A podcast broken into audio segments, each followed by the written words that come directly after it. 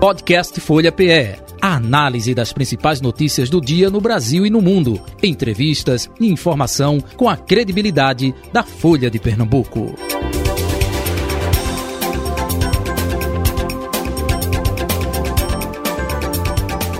Hoje o nosso convidado é o presidente estadual do PSOL, Tiago Paraíba.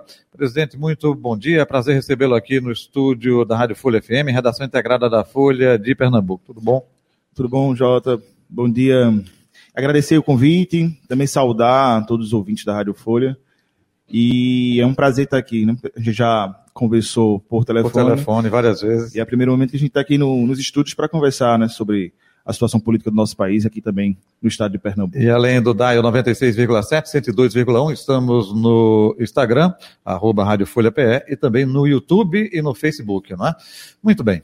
É, Facebook, arroba Rádio Folha PE, e no YouTube, youtube.com barra Folha de Pernambuco. Presidente Tiago Paraíba, é, a gente não se falou, né, após o primeiro turno das eleições deste ano, que análise vocês do PSOL é, fizeram do primeiro turno, é, com relação ao seu candidato, não é, João Arnaldo, é, o que o pessoal avaliou desse primeiro turno, hein? É, o primeiro turno, é, tanto trazer para um debate de hierarquias, né? É, a nível nacional, a gente tem uma vitória política com o presidente Lula, é, com 6 milhões de votos de diferença já no primeiro turno.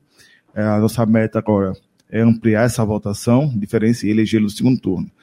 Sobre o estado de Pernambuco, é, era um cenário bem complexo, porque se a gente pegar é, as pesquisas já no, na pré-campanha, né, já apontava ali uma disputa entre cinco candidaturas, né, uhum. uma mais consolidada, que era da Marília Reis, e as outras é, quatro candidaturas que se colocavam ali é, na disputa da segunda vaga no segundo turno, todas já ali acima de de dois dígitos, né? O que inaugurou um, um, novo período em Pernambuco, porque se a gente olhar para as eleições anteriores, a gente nunca tinha visto um cenário como esse. De certa maneira que isso é, acabou nessa perspectiva, nessa corrida do, do, do primeiro turno, não tendo espaço né, para outras candidaturas, não só do PSOL, né, outras candidaturas como do PCB, enfim, também não, não conseguiram ter espaço dentro dessa conjuntura local. Uhum. Né? Mas a gente fez o, cumpriu a nossa tarefa, que é de apresentar né, as nossas propostas, fazer um debate sobre o Pernambuco que a gente avalia, né, enfim, desses últimos anos e o que precisa ser mudado no próximo período. Então essa foi a nossa contribuição é, com a candidatura majoritária do PSOL e também a candidatura ao Senado da companheira Eugênia Lima. Né? A gente cumpriu essa tarefa e acredita que ajudou também a fazer um debate nacional, né? De entender que Pernambuco não é uma ilha, e uma das nossas tarefas também era de reforçar a candidatura do presidente Lula aqui no Estado. O presidente Tiago Paraíba, agora, é, é, é, por conta disso que o senhor está falando, desse contexto que é, a gente teve a diferença entre a candidatura do pessoal deste ano, 2022, para a candidatura do pessoal em 2018, a Dani Portela teve é, é, percentual de, de voto bem maior do que o João Arnaldo, não é? É um pouco disso que existiu, essas multi, multi é, é, candidaturas, múltiplas candidaturas?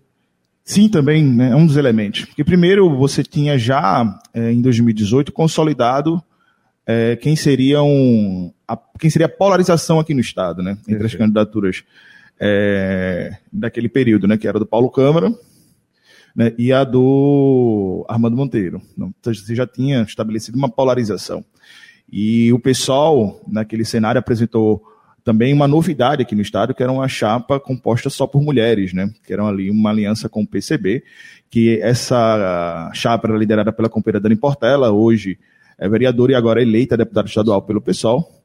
É, também estava naquela composição a companheira Eugênia Lima, também candidato ao Senado, tendo uma votação expressiva naquela eleição. Então, a conjuntura de 2018 não é a mesma de 2022, tanto a nível nacional como a nível local. Né? Então, esses, esses, elementos também implicaram né, nessa diferença de votação.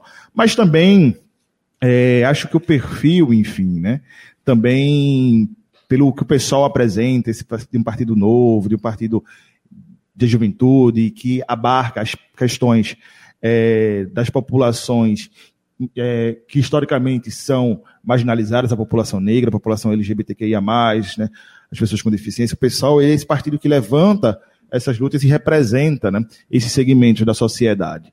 Então, é, em 2018, a nossa chapa ela se conectava mais também com esses elementos que eu estou apresentando. Não quer dizer, dizer que 2020 não, também não 2022 não cumpriu a sua tarefa, uhum. né? mas o cenário da conjuntura naquele período era bem diferente do atual. É, se fala muito, e aí vem em tom de crítica, não é? Porque as esquerdas não se unem, não é? é, é, é PSOL, é, é, é PT, enfim. É, aí eu repasso a pergunta: por que as esquerdas não se unem, presidente? acho que cada cenário um, tem que ser avaliado de forma diferente. A nível nacional, houve um esforço enorme para ter unidade já no primeiro turno. E o pessoal ele foi um Guilherme Boulos, desculpe interromper, Guilherme Boulos tirou a candidatura, né? era, era um processo natural, né? É, em detrimento lá é, a sua candidatura Lula. em 2020, né, na capital, uhum. retirou para apoiar o Haddad, uhum. quando foi candidato a deputado federal. É, a gente é, fez a estratégia correta né, e a posição correta de apoiar a candidatura do, do presidente Lula já no primeiro turno, uhum. fazendo parte da coligação né, do presidente Lula aí, entendendo o momento que a gente vive, né, que a nossa tarefa central é eleger o presidente Lula.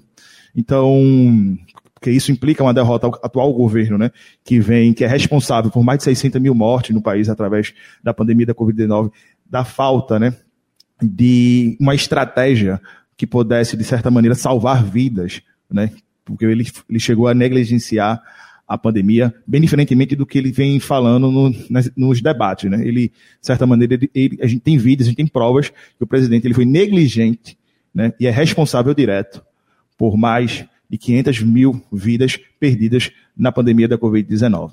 Então, a nossa estratégia ela foi correta e fizemos esse debate sobre a unidade das esquerdas desde o final do ano passado. Uhum. A, sinalizamos no começo do ano o apoio à candidatura do presidente Lula.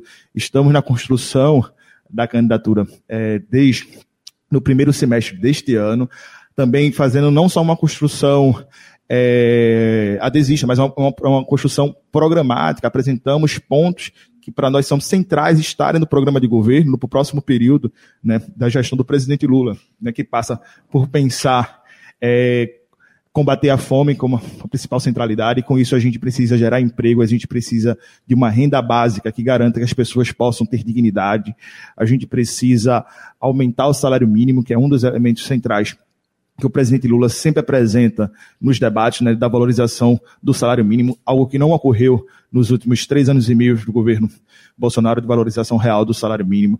A gente precisa né, pensar o combate à fome reativando né, a, a Conab, que vem sendo desmontada pelo governo Bolsonaro. Né? Então, é, esse é o central. A gente fez esse debate e vem apontando essa unidade desde lá. Evidentemente que tem outros partidos que, dentro da sua estratégia, é, preferiram lançar candidatura já no primeiro turno, mas que agora, no segundo turno, estão apoiando, chegaram, né? Esses partidos de esquerda, como o PCB e a UP, o PSTU, já declaram apoio à candidatura do presidente Lula demonstrando aí que a gente está nessa construção da unidade porque a gente tem um, um adversário comum, né, que é o adversário que luta para destruir a classe trabalhadora e o povo brasileiro, que é o presidente Jair Bolsonaro. Ô, Tiago eh, Paraíba, até aproveitando né, essa tua deixa, é, se fala muito do bolsonarismo, né? É, essa questão do crescimento da direita, e não é só nem direita, né? porque sempre houve direita, agora surge a extrema direita, né? representada pelo bolsonarismo.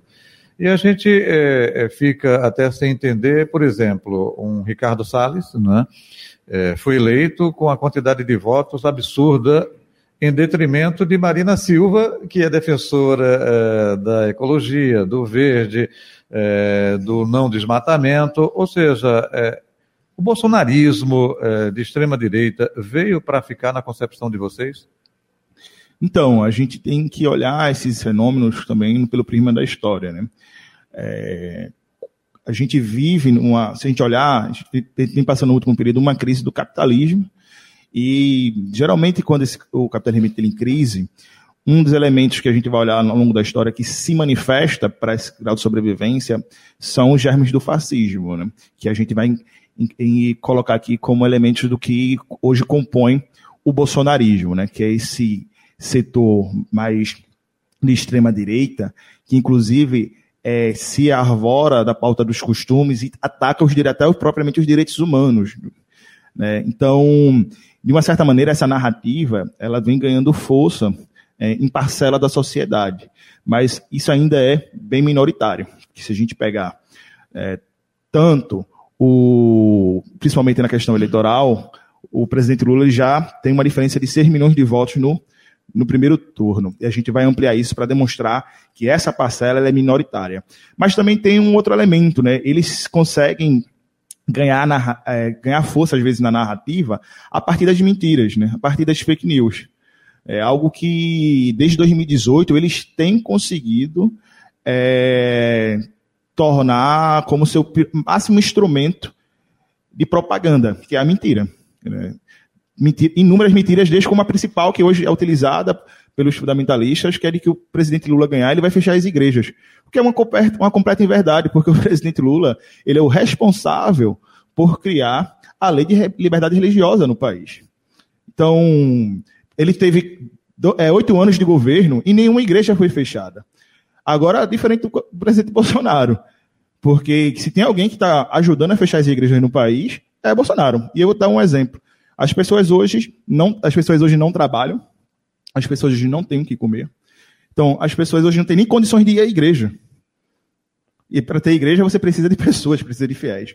Né? Então, se as pessoas nem têm condições de estar no tempo, quem, quem contribui para que as pessoas não vão confessar a sua fé, enfim, uhum.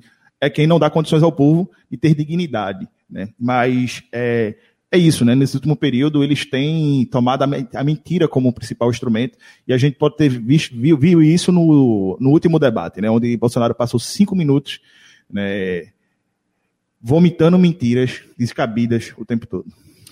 É, e no segundo turno, né, aqui em Pernambuco, é, vocês do PSOL é, emitiram a nota né, em apoio à candidatura é, da Marília Reis. Né? É, esse apoio é em que sentido? Fala um pouco sobre isso, Tiago. Então, acho que antes de entrar nesse tema, eu queria também aproveitar. Pois não. Pois não. não é, queria aproveitar para já falar também do pessoal Pernambuco. Né? Uhum. O pessoal Pernambuco, ele vem crescendo no último período, né? A gente elegeu é, a mandata coletiva das juntas em 2018, que foi um fenômeno, é, demonstrando que se pode fazer política de forma diferente, né? é, com cinco mulheres eleitas para ocupar um espaço na Assembleia Legislativa naquele ano, a Ju Cavalcante, uhum.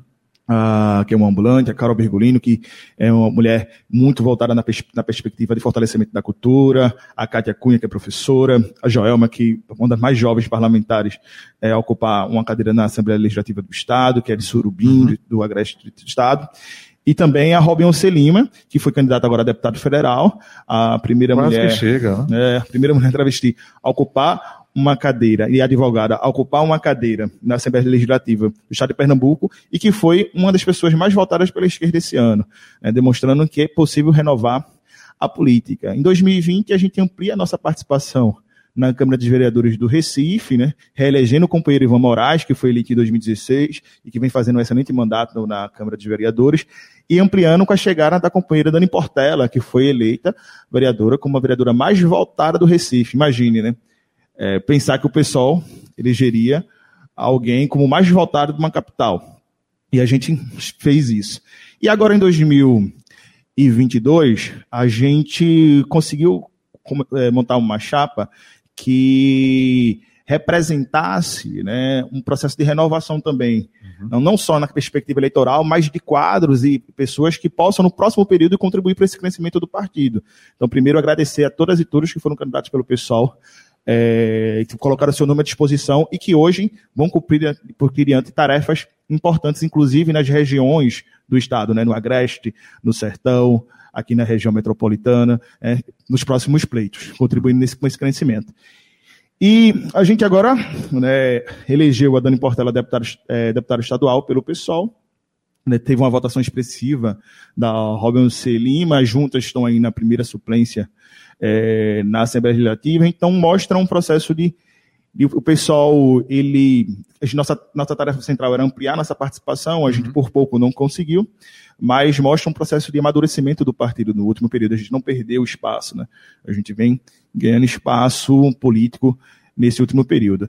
E nesse entendimento, o pessoal, ele, de forma alguma, poderia se furtar de se posicionar aqui no segundo turno, porque é um partido que vem crescendo e que vem disputando a opinião pública. Né? As pessoas começaram a ouvir o pessoal e querem ouvir qual é a posição do pessoal em, em, em diversos temas. Então, a gente apresentou uma candidatura no primeiro turno, a gente faz uma crítica geral né, ao panorama do que foi as últimas gestões aqui no Estado, mas também a todos os palanques que se apresentavam é, no primeiro turno. A gente uhum. entende que o segundo turno é uma nova eleição. E o que coloca a gente na centralidade de fazer uma manifestação de apoio no, no segundo turno é como está também o segundo turno a nível nacional. A candidatura aqui que se apresenta ao lado de Lula desde o primeiro turno e que reivindica e que constrói a candidatura de Lula aqui no estado de Pernambuco é a candidatura da Marília Reis. Então, nossa posição ela não poderia ser outra, né, de apoiar a candidatura do presidente Lula aqui no estado. E atrelado a isso também, sendo uma candidatura que é um apoio que aponta também um fortalecimento programático. A gente conversou com a, com a companheira Marília Reis, é, candidata ao governo do Estado, foi semana passada, não foi? Ela semana teve passada. lá na Casa Marielle Franco, foi, foi que terça... é a sede é, do pessoal. Hoje faz oito dias, né? Foi na terça-feira passada, uhum. a gente fez um ato com o conjunto da militância do partido, dos nossos é, companheiros e companheiras que foram candidatos, nossos parlamentares, e entregamos um documento que aponta também é, uma perspectiva de um apoio programático, né, quando assumou um compromisso de elementos que não estavam presentes dentro do seu programa ou outros que já estavam de serem de forma ratificados como é, é, elementos essenciais, não só para o apoio do pessoal, mas da perspectiva de construir um Pernambuco melhor para os pernambucanos. Né? E aí tem a perspectiva da renda básica estadual, a perspectiva da, de um fortalecimento da projeto de moradia no estado, a gente uhum. vê um déficit habitacional, então a gente aponta isso também no nosso documento. É, fortalecimento de políticas públicas para a população negra, para a população LGBTQIA, para as mulheres, para as crianças, para os idosos, né? uma política de drogas no Estado que não seja uma política punitivista e de encarceramento, né? mas Uh, principalmente de redução de danos. Então, tem uma série de, de, contribuições que são apresentadas nesse documento né, que a gente entregou à companheira Marília Reis, que também fazem parte da construção desse apoio. Uhum. Agora, é, é, aproveitando, é, vocês colocaram a candidatura aqui no estado de Pernambuco contra é, o que vinha sendo trazido pelo PSB, socialistas, é, o governo Paulo Câmara, e de repente agora no segundo turno, Marília também recebendo apoio é, do PSB. É, é, isso é, dentro do partido, do PSOL, é, vem de que forma? Vocês estarem no mesmo palanque que o PSB que vocês combateram? Veja bem, como eu disse, o segundo turno é uma outra eleição. A gente fez a nossa diferenciação programática no primeiro turno, apresentando a nossa candidatura e apresentando o nosso projeto. No segundo turno, a gente tem dois palanques aqui. Um que reivindica a candidatura do presidente Lula e um que hoje reivindica a neutralidade. E para nós, é, dentro de um cenário que está colocado a nível nacional, onde você tem a candidatura do Lula e a candidatura do Bolsonaro, que para nós é um genocida e que é um pró-fascista no país, você não pode ficar em cima do muro. Né? E nesse sentido, e também com a declaração né, de apoio do presidente Lula da, da candidatura da Marília Reis, nos coloca né, nessa, nessa condição de também construir o palanque de Lula aqui no estado que é representado pela candidatura da Marília Reis. Uhum. O PSB, ele faz parte da composição nacional é, da candidatura do presidente Lula. Inclusive, está na vice, né, como Alckmin, a presidência. Então, nada mais natural do que também eles apoiarem a candidatura da Marília aqui no Estado. Para nós, isso não é uma contradição. Uhum. Né, porque o que a gente está apoiando aqui é a candidatura que o Lula representa e não a candidatura do PSB a candidatura do PSB, a gente fez uma contraposição no primeiro turno. Agora, no primeiro turno, a nossa centralidade é eleger o presidente Lula e eleger a candidatura da Marília Reis aqui no Estado, que representa também essa construção conjuntamente. E como vai ser o engajamento de vocês do pessoal eh, justamente nesse segundo turno com a candidata Marília Reis?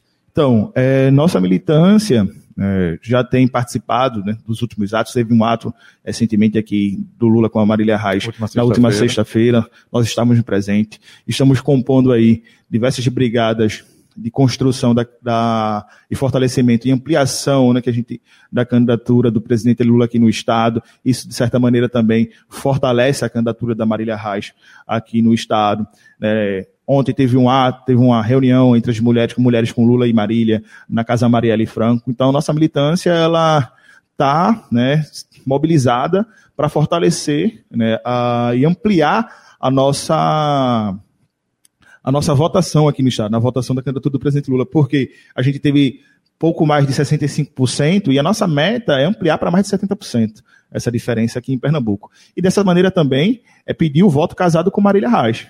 É, então, todo o nosso engajamento de militância aqui está direcionado nesse sentido. Então, estamos construindo é, as duas candidaturas aqui no Estado. O Tiago Paraíba, o pessoal é mais forte é, Recife, Grande Recife, região metropolitana, é isso? O interior do Estado também tem é, força ou não? Então, Entenda pessoal... o que eu digo força, né? Não, não então, o pessoal é, é, um partido que tem é, pouco mais de 17 anos, né? É, e querendo ou não, a dinâmica política de, de partidos, é, às vezes, no processo de construção, de consolidação, eles funcionam muito mais no eixo da região metropolitana, nas capitais. Isso não é só em Pernambuco, né? Isso é ao longo do todo o Brasil, se a gente olhar o pessoal. Mas, é, se a gente, inclusive, pegar essas eleições de 2022 e analisar como a gente construiu a nossa chapa, isso também parte de uma estratégia de fortalecimento do partido no próximo período no interior do Estado, né? Uhum. Fortalecendo os interior, ou fortalecendo os diretórios municipais, fortalecendo né, a nossa construção coletiva. Então, hoje a gente tem uma dinâmica né, de ter parlamentares é, mais consolidados na região metropolitana, como no Recife, que é o caso né, na Câmara dos Vereadores do Recife. Mas se você pegar a votação é, das nossas candidaturas, há uma expressividade também de votos vindo do interior do Estado. Agora, a nossa tarefa central no próximo período também, enquanto partido, né, depois das eleições, é fazer essa votação, é fazer esse diálogo que, que o eleitorado pernambucano né, é, fez com as candidaturas do pessoal também se reverter em organicidade e organização. Uhum. É, próximo evento que vocês estarão participando, tem um agora sábado, até se fala que a ex-presidente Dilma poderia vir aqui, você tem confirmação sobre isso? Então, é, a gente, eu estou agora acompanhando o conselho político da candidatura do presidente Lula aqui no estado, né, que é coordenado pelo senador Humberto Costa. Uhum.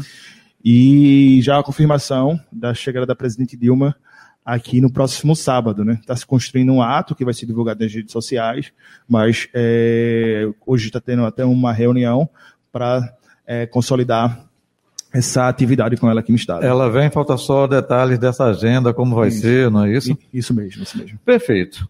É, estamos chegando ao final, infelizmente daqui a pouquinho tem o nosso guia eleitoral, né? A gente é, é, é vai retransmitir. Mas diga aí, Tiago Paraíba, é, o que você deixa de mensagem aí para quem votou, quem está conhecendo, quem está optando pelo pessoal, né? Desse crescimento que você falou aqui no estado de Pernambuco nas últimas eleições, hein? Fique à vontade. Não, primeiro, agradecer é, mais uma vez o convite da Rádio Folha, agradecer em nome do, de você, Jota, né, pelo, pelo espaço, agradecer toda a equipe técnica aqui que me acolheu e agradecer a todo ouvinte, né, e todos aqueles que esse ano optaram por uma candidatura do pessoal, que demonstra que, de certa maneira, o pessoal tem conseguido dialogar né, com a nossa sociedade pernambucana. E no próximo período, quem quiser conhecer mais do pessoal, é só chegar nas nossas redes sociais, segue lá e nos acompanha e entre em contato com a gente quem quiser se filiar. É isso, um abraço. Legal. Tiago Paraíba, presidente do pessoal em Pernambuco, um abraço para você, sucesso, tudo de bom, hein? Obrigado pela tua vinda. Final do nosso Folha Política de hoje. Podcast Folha PE. A análise das principais notícias do dia no Brasil e no mundo. Entrevistas e informação com a credibilidade da Folha de Pernambuco.